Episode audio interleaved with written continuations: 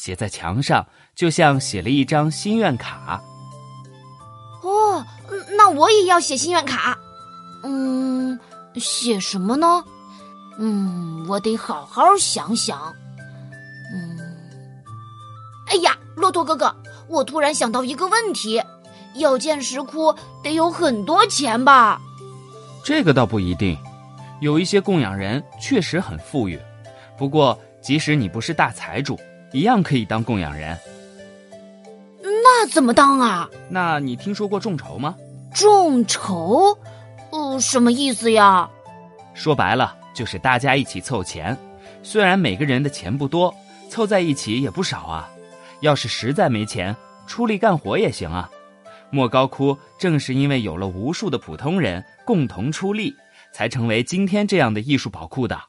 哦，嘿嘿，那我也可以众筹。嗯，我可以出力干活，比如在墙上画画。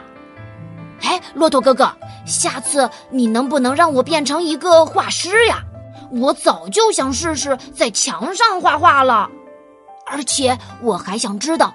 为什么敦煌这里的人总喜欢画在墙上呢？好啊，一定满足你的愿望。下次啊，我们就变身壁画画师，看看古人究竟为什么要在墙上画画。莫高窟的壁画里又有哪些好玩的故事吧？也太棒了！小朋友们，如果你还没有听够。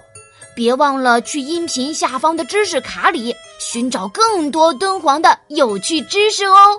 下次再见啦！再见啦！